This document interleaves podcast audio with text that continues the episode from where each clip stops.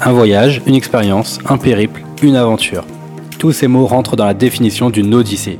Je suis Jérémy Chaleroux et je veux mettre en avant dans ces podcasts les plus belles aventures aux quatre coins du globe.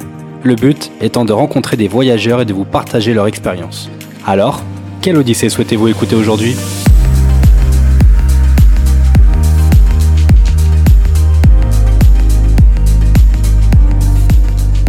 Allez, on, recommence, c'est bon, c'est parti pour euh, officiellement pour le début de cette saison 3. fait bizarre de refaire, mais parce que vous l'avez pas entendu, mais on a eu un petit bug, mais c'est pas grave, on est reparti.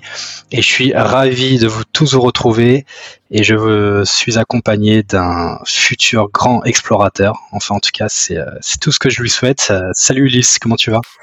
Salut Jérémy. Bah écoute, ça va très très bien. Merci beaucoup pour l'invitation. Et euh, ouais, grand explorateur un jour peut-être. Bah, grand explorateur, en tout cas, l'épisode qu'on prépare aujourd'hui va, va, annoncer quand même le début d'une belle aventure. Ouais, on, pose la couleur direct là. Direct, direct. Non, mais écoute, tu sais quoi? Présente, je te laisse te présenter et puis euh, ensuite on, parlera du sujet. Ok, bah écoute, je m'appelle Luis Lubin, j'ai 28 ans et je suis en train de relever 100 challenges à travers le monde pour dépasser mes barrières mentales. Et donc sur, euh, j'ai commencé il y a deux ans et en deux ans ça représente 43 challenges relevés dans 16 pays. Et c'est des challenges du style euh, plonger à 35 mètres en apnée en Turquie, déchiffrer une stèle Maya au Mexique, marcher 7 jours dans le Sahara, mémoriser 1000 décimales de pi, euh, voilà, des, trucs rigolos comme ça. truc rigolo et ça fait maintenant deux, deux ans tu disais que tu es, euh, que es dessus. Euh, tu sais à peu près quand est-ce que tu arriveras au centième challenge? Aucune idée, euh, surtout que les challenges deviennent de plus en plus ambitieux. Tu vois, le prochain sera de traverser la Manche en paddle. Et après, j'ai des délires du type, euh, j'ai envie d'aller vivre 100 jours chez les moines Shaolin ou des trucs comme ça. Donc, euh, ça devient plus ambitieux. Ça, je suis en train de ralentir un peu la quête. Tu vois, là où au début j'ai commencé un peu en mode, bah voilà, j'étais un peu un YouTuber, je voulais faire une vidéo, enfin par mois ou deux par mois, être régulier, etc. Et maintenant, je me suis dit, je m'en fous, je veux plus être un YouTuber, je veux être un explorateur. YouTube n'est qu'un moyen, tu vois, de raconter mon histoire comme plein d'autres. D'ailleurs, je documente, tu vois, tous mes challenges sur euh, bah, YouTube, Insta, LinkedIn, TikTok, la newsletter, etc. Euh, et, bientôt des livres. Et, euh, et donc je me suis dit ok fais-toi kiffer tout de suite. maintenant plus je commence à avoir une, bonne communauté, tu vois, il y a plus de 150 000 personnes qui me suivent et je me suis dit ok je peux me faire kiffer, je peux aller dans des trucs complètement fous. C'est pas grave si je suis pas très régulier sur YouTube, on va on va s'amuser plutôt que prévu quoi. Génial. Moi, moi, je voulais juste vite fait avant qu'on rentre dans le vif du sujet, c'est euh, c'est le fait que de un, vite fait, si tu pouvais le résumer, comment comment tu as eu l'idée de de quitter toute cette nouvelle, enfin cette ancienne vie parce que tu avais un job, enfin tu as monté une boîte, etc. Euh, et que tu arrives euh, du jour au lendemain à dire tiens, je vais réaliser 100 challenges à travers le monde. Ouais, ben en fait j'ai planté ma première boîte. Enfin L'historique très rapide, c'est j'ai été diplômé ingénieur, j'ai monté direct une boîte, donc j'ai pas travaillé en tant qu'ingénieur. Ça a duré trois ans, euh, au terme desquels on n'a jamais trouvé un modèle économique qui était stable, euh, pérenne, etc. Donc j'ai liquidé la boîte, j'ai licencié tout le monde, et du jour au lendemain, je pense que j'étais un peu dans une crise identitaire, c'est-à-dire que tous mes potes étaient ingénieurs depuis trois ans, moi je me sentais pas en tant que tel, tu vois, je m'identifiais pas comme un ingénieur. Euh, j'étais le CEO de cette boîte, bah là j'étais CEO de rien du tout. Et du coup, il fallait que je me redéfinisse une identité, tu vois. Je savais plus trop qui j'étais, j'avais plus vraiment de fonction. J'étais un entrepreneur mais sans projet. Tu vois Donc, euh, je suis parti voyager. Là, j'ai commencé à me poser pour la première fois des questions sur qu'est-ce que je voulais vraiment. Et je me suis rendu compte d'ailleurs, j'avais monté ma première boîte pour un tas de mauvaises raisons, principalement des motivations externes, tu vois, de l'argent, avoir des employés, du statut, quoi. J'étais en quête de statut. Et euh, et puis euh, ça a duré, on va dire, un an avec pas mal d'introspection, pas mal de voyages. J'ai repris un job euh, rapidement à Paris pendant neuf mois avant de craquer et de me rendre compte que j'étais pas euh, à ma place, en train de faire quelque chose d'important ni pour moi ni pour les autres. Et euh, et en fait, la conclusion un peu de tout ça, c'était que j'avais j'avais réussi à résumer en une phrase en fait toute cette période introspective en bah, ce que j'ai envie de faire, c'est d'explorer de nouvelles idées, de nouvelles disciplines, de nouveaux lieux, partager mes découvertes. Et tu vois, si tu regardes ce que je fais aujourd'hui, c'est exactement ça. Mm-hmm. Euh, et après, j'ai juste imaginez, enfin, je me suis posé cette question. Je me suis dit, ok, j'ai envie de faire ça. Comment je crée un business autour de, de ce lifestyle-là, tu vois? Comment je peux imaginer déjà un lifestyle qui vient se, se greffer à cette envie d'exploration? Donc, je me suis dit, ok, je vais voyager à travers le monde, je vais relever des challenges, je vais documenter ça. Et ensuite, bah, 10 c'était pas assez, 1000 c'était trop. Je me suis dit, ok, je vais en faire 100. et, euh, et voilà, quoi. Donc, c'est comme ça que sont nés les 100 challenges à travers le monde. Au début, je voulais montrer que tout peut s'apprendre parce que tu vois, pareil, j'étais bloqué à cause du Covid, le confinement, tout ça, donc je pouvais pas trop bouger. Et puis quand quand j'ai commencé à pas mal, on va dire, enfin, j'ai beaucoup étudié ce sujet de l'apprentissage et je me suis rendu compte qu'en fait ma quête était plus vaste que ça, que ce qui m'intéressait c'était d'aller affronter toutes mes peurs, tu vois. La mhm. peur de manquer de compétences en est une et apprendre à apprendre est une réponse à ça. Mais euh, mais en fait moi ce que je voulais c'était aller aller me frotter à toutes ces barrières mentales qui qui nous font peur, qui nous empêchent d'avancer, qui nous empêchent de nous lancer. Et, euh, et c'est pour ça que ma quête a un petit peu évolué et aujourd'hui c'est de dépasser mes barrières mentales et de continuer d'explorer ma curiosité, d'apprendre à me connaître, etc. Donc voilà un peu la, la jeunesse du projet euh, en accéléré, quoi. yes, euh, génial. Et euh, bon, on reviendra sûrement à la fin de, de cet épisode sur sur ces peurs et et, et le, dépassement des barrières mentales. Là, ce que je te propose, c'est que qu'on arrive sur, qu'on se lance sur cette expérience, on va dire ce, ce challenge, parce que c'était un de tes challenges, mmh. qui était vraiment de de, euh, de découvrir, de survivre euh, dans une jungle au Costa Rica durant une semaine. Ouais. Alors, est-ce que tu peux vite fait nous faire un peu l'introduction de, de, ce challenge euh, Comment ça s'est organisé mais, euh, et comment, comment tu peux le, le raconter? Bah déjà, bah vite fait, je sais pas si ça va être facile parce qu'il y a une petite histoire derrière ce challenge, une petite histoire un peu folle en fait où euh, moi j'étais arrivé je déjà je suis allé au Costa Rica par hasard. Je, voyage souvent comme ça tu vois. Je me disais allez ok ça a l'air cool là-bas. Il y a un mec que je connaissais à peine qui m'avait dit viens dans tel village c'est trop cool à Puerto Viejo sur LinkedIn. Le mec avait l'air sympa. Je dis ok j'y suis allé. Et, euh, et on a grave accroché euh, voilà. Je sais pas si tu nous écoutes Jordan et Miguel mais je vous aime. Voilà. C'était ces deux mecs là des humains incroyables d'une gentillesse folle euh, tellement bienveillants accueillants. Et euh, et du coup, je commence à, à passer quelques semaines là-bas, à Puerto Viejo, et, euh, et ils me conseillent d'aller visiter une réserve bribri. Ils me, ils me disent, ouais, on connaît un gars, il s'appelle Cacho, il est incroyable, il est trop gentil, il parle un peu français et tout ça. Euh, va le voir. Et euh, je dis, ok. Donc je vais dans cette réserve bribri. Et, euh, et en fait, Cacho donc était là. Euh, donc Cacho, c'est son nom bribri, il a plusieurs noms, il s'appelle aussi Minor. Euh, et, euh, et ça a été mon guide en fait pour la journée, c'est-à-dire qu'il nous a présenté la réserve, il nous a montré euh, comment ils vivaient, comment, tu vois, les infrastructures, euh, comment était construit un village. Euh, il nous a montré des plantes, etc. Et on a fait toute le, on va dire le, la sorte de, comment on appelle ça, là, tout le processus de fabrication euh, de ce qu'ils appellent le chocolat. Donc ils appellent ça le chocolat chaud, donc leur boisson sacrée, mais c'est une sorte de pâte de cacao qui mélange avec de l'eau chaude. D'accord. Et certainement pas avec du lait. C'est très dangereux. J'ai osé lui poser la question. Il m'a dit flèche dans le cœur, tu vois. Donc faut pas, euh, faut pas mélanger ça avec du lait, mais avec de l'eau. Et euh, et donc on, on, fait tout ce processus là.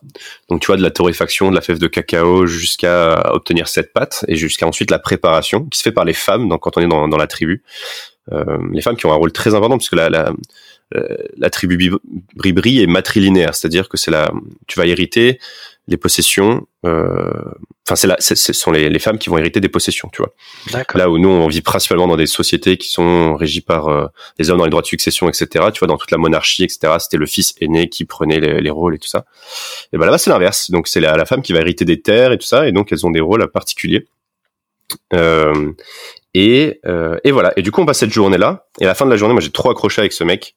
Et je lui dis, écoute, euh, Cachot, j'ai une demande un peu loufoque. Euh, je sais qu'on doit pas te demander souvent ça, mais euh, je relève des challenges à travers le monde. Il y a un truc que j'ai envie de faire depuis très longtemps, c'est de me faire piquer par une fourmi balle de fusil. Est-ce que t'en as en stock, quoi? Tu as demandé cash comme ça. Ouais. Et il m'a dit, euh, bah ouais, grave, j'en ai en stock. Euh, il m'a dit, rendez-vous, euh, rendez-vous demain. Enfin, je sais plus quand, tu vois, mais rendez-vous à telle date à Kekoldi. Donc c'est une autre réserve bribri, là où ils élèvent des iguanes. Tu viens, il y a arbre avec fourmi-balle, on va s'amuser quoi. Alors juste pour info, une euh, fourmi-balle de fusil, c'est une morsure qui est répertoriée dans les dans celles qui font le plus mal, c'est ça, où la douleur la douleur est la plus intense? Ouais, en fait, c'est la piqûre la plus douloureuse du règne animal. C'est une fourmi qui a un dard, en fait, une des rares fourmis qui a ce dard-là, et qui t'injecte une toxine qui s'appelle la ponératoxine, euh, qui est pas mortelle du tout, et en fait, enfin, qui est pas mortelle, à moins de faire une réaction allergique, mais mais sinon qui n'est pas mortel. Et pour moi, c'était le meilleur moyen d'avoir très très mal euh, sans me blesser. Sachant que cette douleur, euh, elle est très intense. Je sais pas, euh, pour, pour visualiser, t'imagines une piqûre de guêpe, bah c'est 30 fois ça pendant 6 heures, quoi. 6 à 12 heures. Donc voilà, c'est à peu près ça. Et, euh, et, donc moi c'était un bon challenge et moi je voulais faire ça pas parce que je suis masochiste mais parce que je voulais comprendre les mécanismes liés à la douleur, je voulais comprendre si c'était possible de se préparer à cette douleur là, de l'accepter, si euh, faire de la mentalisation, de la visualisation, etc. C'était des, des bonnes méthodes pour préparer ça et pour euh, abaisser le seuil, mon seuil de tolérance pour tous les futurs challenges qui allaient m'attendre. Si tu veux. Hmm. Donc il y avait une vraie démarche derrière. Après il y a pas mal de gens sur les réseaux sociaux qui sont foutus de ma gueule et qui n'ont pas compris parce qu'évidemment ils ont théorisé ça comme quoi euh, comme étant la preuve que les femmes vivaient plus longtemps que les hommes mais euh, mais euh, mais non moi il y avait une vraie démarche derrière je voulais comprendre ça. Après j'ai étudié la toxine longuement etc et quand tu vas sur euh, YouTube et que tu tapes balle de fusil tu vois des mecs qui se roulent par terre ou qui finissent à l'hôpital sous morphine et qui font beaucoup de spectacles. Et, et moi je suis plutôt stoïque. Moi je suis un peu blanc au début mais mais voilà. Après j'essaie de rigoler etc d'accepter en fait cette douleur. Et j'en suis plutôt bien sorti d'ailleurs euh, donc ça fait très très mal pendant 6 heures, on va dire. À partir de entre 6 et 12 heures, ça devient acceptable comme douleur et à partir de 12 heures, juste ça gratte et, et après t'as des plaques rouges pendant quelques jours. Mais euh, mais voilà, donc là, ouais, tu sens quand même un petit truc jusqu'à 24 heures, mais euh, mais c'est vraiment les 6 premières heures qui sont difficiles. Et euh, et voilà, donc je fais cette demande là, il me dit ok, on y va. Euh, il m'attrape une formibale, je me fais piquer, on passe la journée, enfin un, bout de la journée ensemble, etc. Après moi j'entre au village, après je vais faire un brunch avec des amis pour essayer de me changer les idées, tu vois, et essayer d'oublier un peu la douleur. Et quand je reviens, ça se passe. Donc on fait cette expérience. Euh, voilà, donc ça que j'ai pareil, j'ai publié sur YouTube, euh, sur les réseaux, etc. Mm-hmm. Et, euh, et qui d'ailleurs est ma vidéo la plus virale euh, sur YouTube.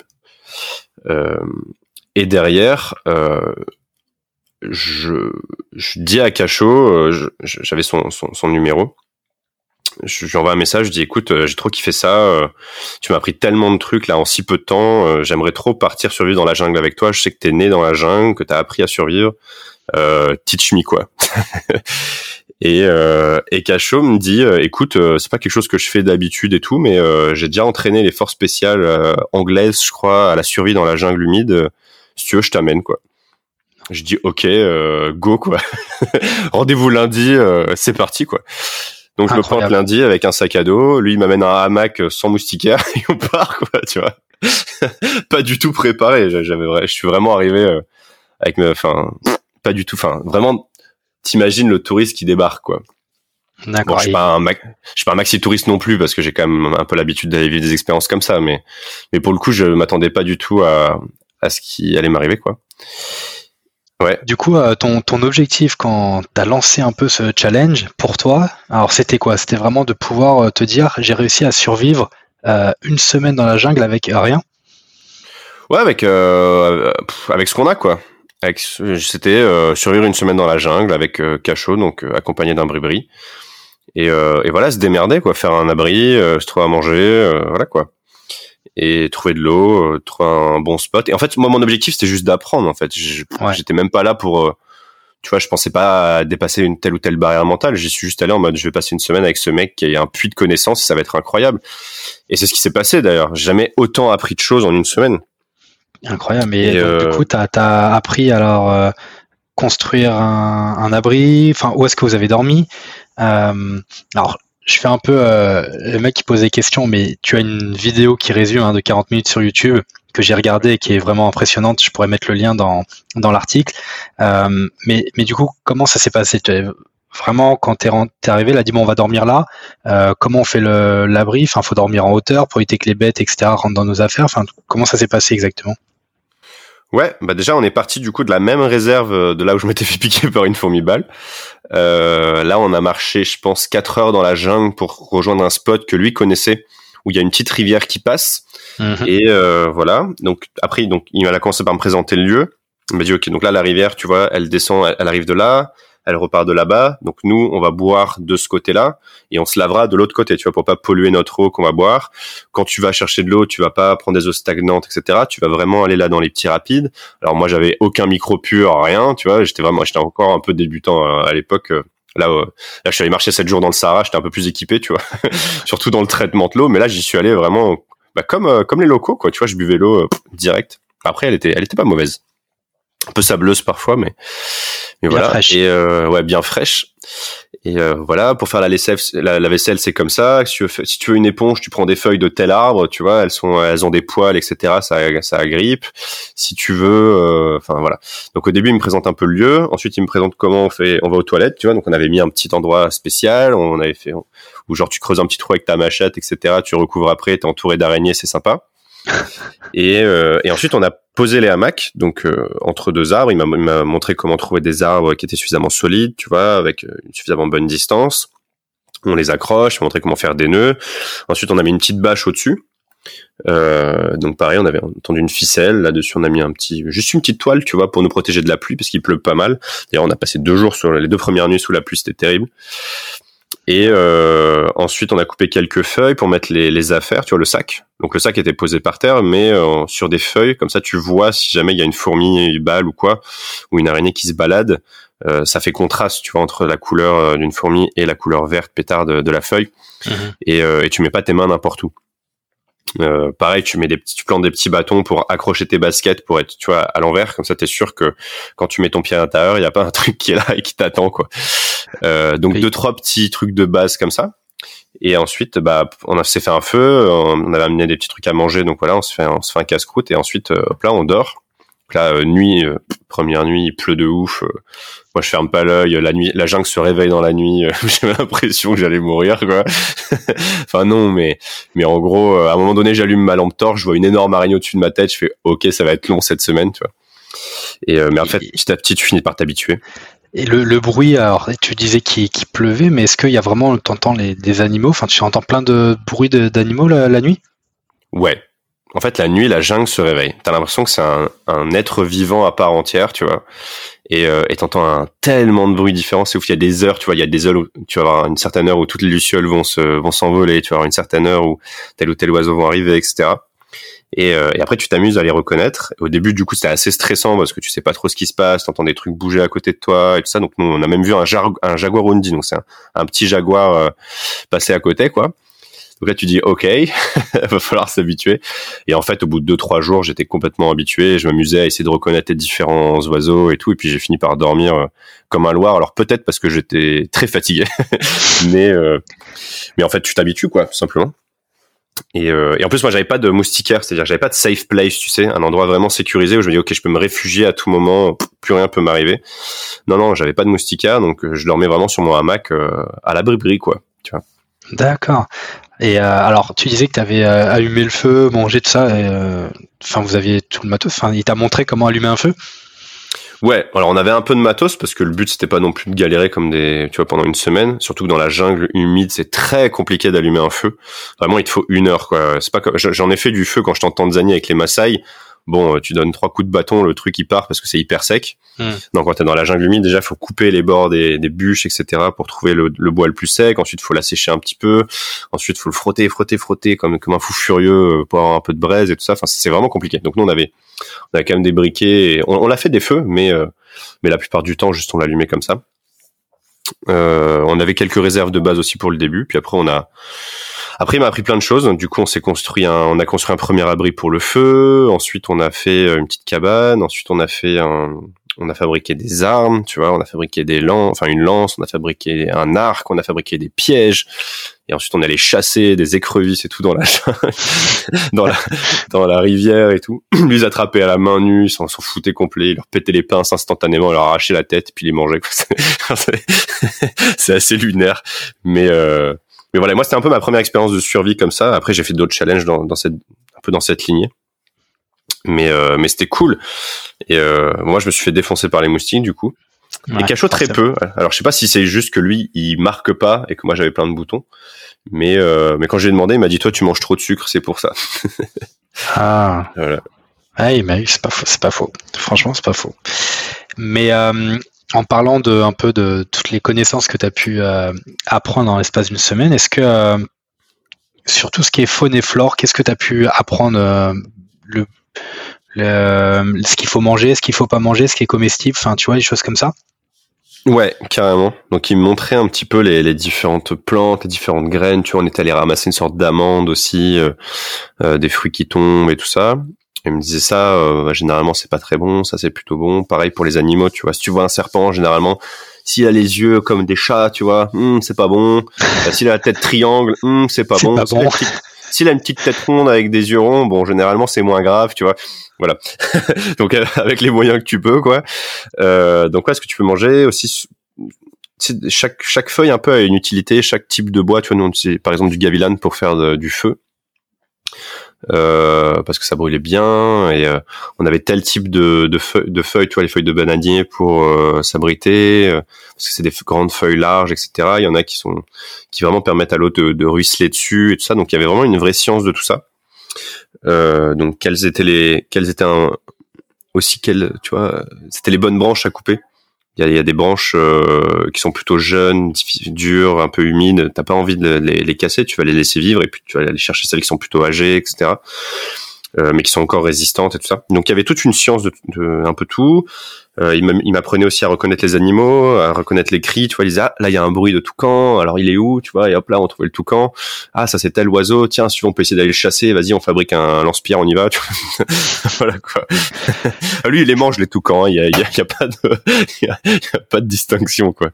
Ouais, bah j'imagine que ouais ils sont bah voilà ils sont nés vraiment dans la jungle. Ils vivent c'est leur élément. C'est vraiment leur, leur terrain de vie euh, de, de chasse de tout quoi.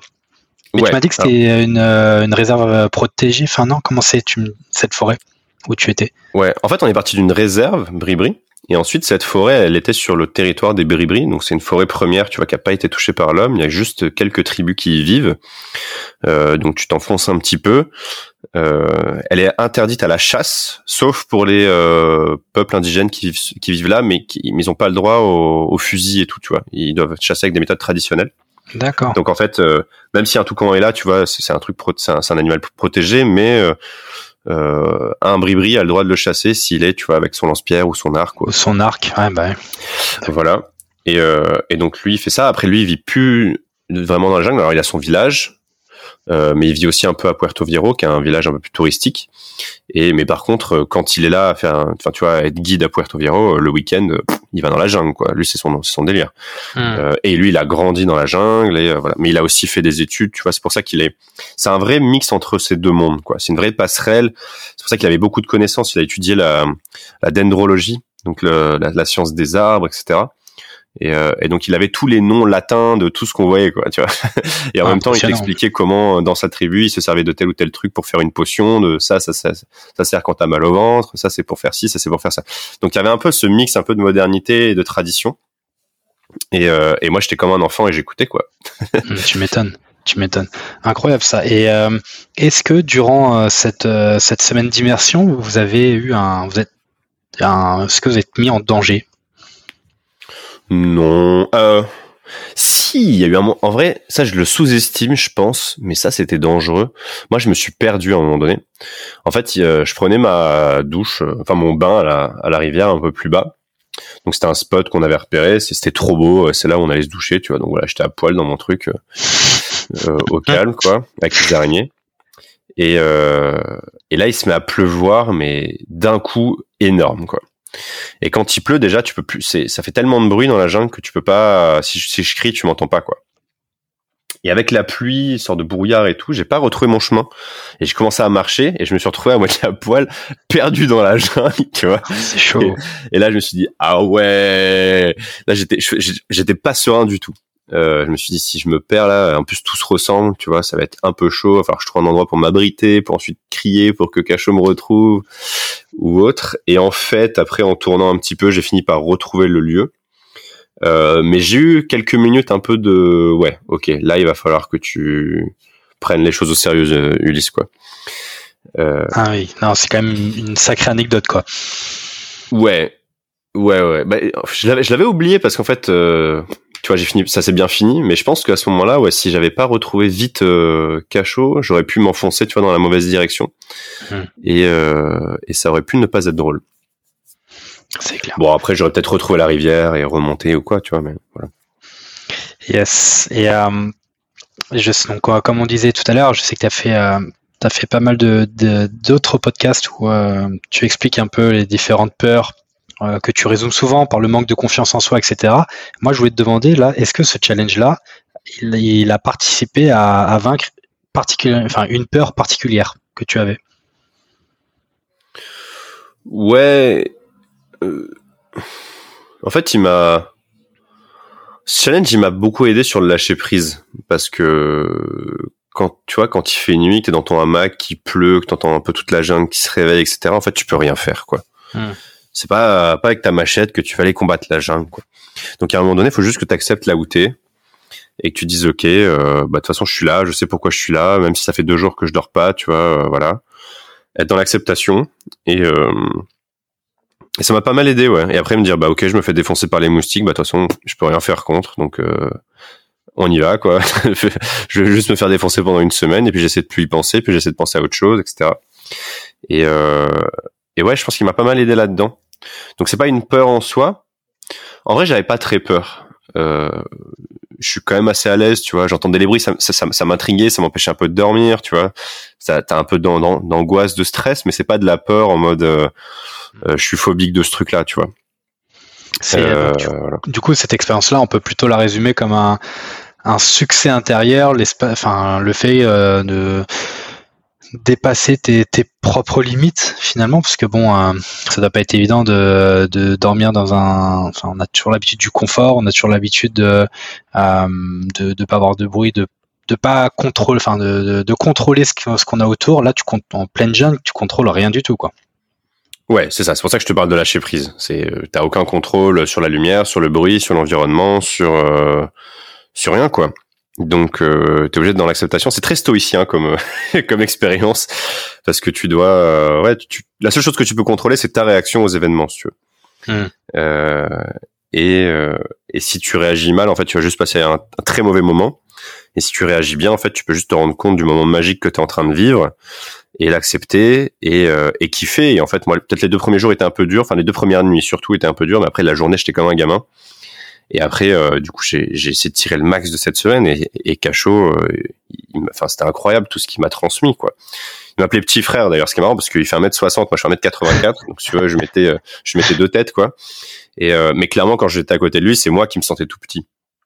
Et il m'appelait petit frère parce que manque de responsabilité vis-à-vis de la nature, etc. T'as un peu ce, cette séparation entre les indigènes et, et les autres, quoi, les, les, ceux qui foutent le bordel, quoi, tu vois. Et eux, ils sont en colère. Hein. Franchement, ils sont en colère contre nous, notre manière de faire, contre l'environnement, contre le gouvernement qui dit qu'il va protéger les forêts et qui en fait en rase la moitié. Et euh, donc ouais, il y a une forme de colère et, euh, et je pense qu'ils sont, c'est super important pour eux de sensibiliser sur ce que ça veut dire, tu vois, protéger la nature. Et protéger la nature, c'est pas euh, comme on te fait croire sur LinkedIn, tu vois, avec tous ces posts moralisateurs, etc., des mêmes mecs qui te qui t'écrivent ça sur leur MacBook à Paris, tu vois. Euh, non, non, eux, c'est ils sont dans un autre délire de protection de la nature, tu vois. C'est-à-dire qu'avant qu'on parte, euh, on avait coupé quelques arbres, on allait replanter huit boutures de gavilan dans les endroits où on avait le plus pris, tu vois. D'accord. Euh, tu vois, c'est un autre niveau d'acceptation, enfin de de d'harmonie, on va dire, de, rechercher. Après chaque chocolat chaud, on en donnait un petit peu à la terre-mère, tu vois. Il y avait des il y avait tout un tas de rituels et de et de choses où on prenait toujours en considération, on disait merci. Enfin, c'était c'était c'était beau à voir et à et à vivre. Belle belle leçon en tout cas, ça c'est clair. Mm. Dis-moi si tu avais un, conseil euh, pour euh, toutes les personnes qui souhaiteraient vivre la, même expérience que toi euh, dans, dans ce pays, est-ce que c'était un conseil à leur donner? Bah Déjà d'oser demander moi, si j'avais, j'étais resté un peu dans mes travers d'avant, un peu timide ou quoi, jamais j'aurais osé demander ça à Cachot. Jamais, déjà jamais j'aurais osé lui demander à me faire piquer par une fois une balle de fusil. Et derrière, ça nous a connectés. Et j'ai senti qu'il y avait une vraie vibe entre nous. Et c'est pour ça que j'étais prêt à lui demander est-ce qu'on peut partir survivre une semaine dans la jungle ensemble? Je l'aurais pas fait avec un inconnu parce que s'il faut, faut, faire confiance, tu vois, tu pars avec un mec avec une machette au fin fond de la jungle. faut, faut avoir confiance en, en, la personne. Euh, c'est clair. Donc, donc ouais, s'il y a une vraie connexion, un vrai feeling, euh, oser demander. Au pire, euh, au pire c'est non. Et puis voilà. Hein, de toute façon, c'est pas que ce sera pareil qu'avant. Euh, et ensuite de, de, lâcher prise quoi. Ça, en fait, c'est dur, surtout quand tu as pas l'habitude de te mettre dans des situations comme ça. Moi aujourd'hui, je, je pourrais y aller, pas les yeux fermés, mais de manière beaucoup plus simple qu'avant. Euh, mais euh, quand je l'ai fait, j'avais déjà relevé 28 challenges à travers le monde et j'étais pas encore hyper serein. J'ai eu mis euh, vraiment ouais, deux jours à vraiment lâcher prise et à, hmm. tu vois, à me dire ok, c'est que du kiff. Donc, euh, donc c'est pas facile, mais c'est important pour en tirer le max parce que c'est vraiment le genre d'expérience où tu peux sortir, et tu dis ouais j'ai vécu l'enfer pendant une semaine ou euh, j'ai vécu la plus belle semaine de ma vie. Et aujourd'hui, moi, je le vois comme l'une des plus belles semaines de ma vie. D'accord. Ouais, c'est sachant que tu commences à avoir pas mal d'expérience euh, à accumuler avec tous ces tous ces beaux challenges. Mais euh, non, c'est c'est vraiment une super expérience et je te remercie d'avoir partagé un peu euh, d'une autre manière que sur ce que je disais ta vidéo ou ta résumé. donc c'était vraiment super intéressant. Merci beaucoup. Où est-ce qu'on peut te retrouver, Ulysse? Bah, c'est mon prénom et mon nom, donc Ulysse Lubin, L-U-B-I-N, partout. sur, sur, YouTube, sur ulysselubin.com, sur LinkedIn, sur TikTok, sur Insta. Je suis même sur Twitter, mais je publie très peu de contenu, voilà. Sur Twitter. T'es partout, t'es partout. Donc là, on te retrouve pour le prochain challenge qui est la traversée de la Manche en paddle. Est-ce que tu as une date qui est, qui est déjà fixée? Écoute, euh, normalement c'est fin juin, donc entre le, 28 juin et le 2 juillet, c'est là où on avait demandé une autorisation pour faire cette traversée. Et après, en fonction de la météo, on y va quand les conditions sont les plus favorables. Or, on vient de se prendre un nom là. je suis pris. Euh, j'ai reçu un mail tout à l'heure, c'est pour ça que j'étais un peu euh, un peu énervé là en arrivant. Mais mais on s'est pris un nom, donc là on est un peu en train de remuer ciel et terre pour obtenir les bonnes autorisations nécessaires. Peut-être qu'il va falloir euh, euh, faire bouger un peu le trajet, donc peut-être que la date va évoluer si d'ici là on n'a toujours pas la bonne autorisation. Donc euh, voilà. Mais le. Et rappelle-nous combien de kilomètres il y a entre les deux points pour traverser la Manche? Bah, c'est un peu plus de 40 kilomètres. On, voulait faire entre Douvres et Calais. donc c'est l'équivalent d'un marathon en termes de distance. Après sur un paddle, tu vas généralement deux fois plus lentement. Enfin, ça dépend des conditions, mais moi j'ai déjà fait, enfin pendant mon entraînement, j'ai fait 20 km en 4 heures. Alors c'était pas des conditions de ouf. Euh, donc j'imagine ce sera une traversée plutôt de 8 heures. Donc tu vois en termes d'effort, c'est plutôt mmh. deux marathons, deux marathons quoi. Waouh. Bon, on bah, un peu un ordre de grandeur quoi. Impressionnant. Je, on va continuer à te suivre dans, dans ces beaux challenges et puis bah écoute, hein, si, as, si tu veux qu'on fasse un, un, challenge ensemble, tu me, tu me tiens au courant, on sait jamais. Hein. Bah vas-y, mais faudra, faudra quelque chose d'ambitieux. Hein. Ça rigole plus maintenant. Écoute, je suis, euh, je suis ouvert aux propositions. Ça marche. Bon, en tout cas, merci beaucoup Ulysse. C'était génial de, démarrer cette nouvelle saison avec toi et de partager un peu euh, enfin, ton côté explorateur. Et puis euh, voilà, je mettrai tous les liens, mais en tout cas, encore un grand merci d'avoir été là. Bah, merci à toi, super. Et puis je te dis à, très bientôt et surtout bah, continue, continue de ces beaux challenges et, et va, va plus loin que tu peux, quoi. Sois toujours plus ambitieux. C'est promis, je le ferai. Allez, salut. Nickel, salut.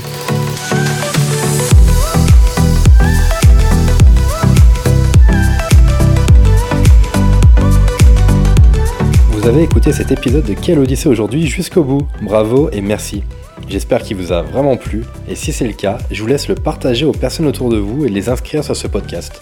Si vous souhaitez me contacter pour me faire un feedback sur un épisode, me proposer de nouveaux invités ou autres demandes, vous pouvez me laisser un message à jérémy-odyssée-podcast.fr ou sur mon compte Instagram. Encore un grand merci de m'avoir écouté et je vous dis à très bientôt pour une prochaine Odyssée.